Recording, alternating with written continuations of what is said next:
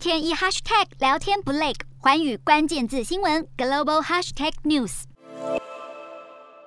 波兰与波罗的海三国元首在十三号造访乌克兰，原先计划同行的德国总统史坦迈尔想去却去不成。乌克兰政府意外拒绝了德国总统来访，随后又向德国总理肖兹发出邀请，引起德国政界一片哗然。肖兹公开表示，乌国的举动令人恼怒，短期内也不打算接受邀请。还有外交官员抨击乌国的行为简直像一场廉价的政治闹剧。而乌克兰之所以拒绝史坦迈尔，是因为他过去几年对俄罗斯态度友好，更是北溪二号项目的大力支持者。史坦迈尔还曾表示，苏联在当年的纳粹攻击下，也有几千万人失去性命。在审视乌俄战争时，不应该忘记这个历史背景。此话一出，乌克兰随即声明，史坦迈尔的言论深深伤害了乌国人民的心，因为当年死在纳粹手下的那几千万人当中，也有大量乌克兰人，但史坦迈尔却没有提到这点，让乌国批评他是在扭曲历史。虽然施坦迈尔已经承认他以往的亲俄政策是个错误，但在军援乌克兰的议题上，德国始终不愿提供重型武器，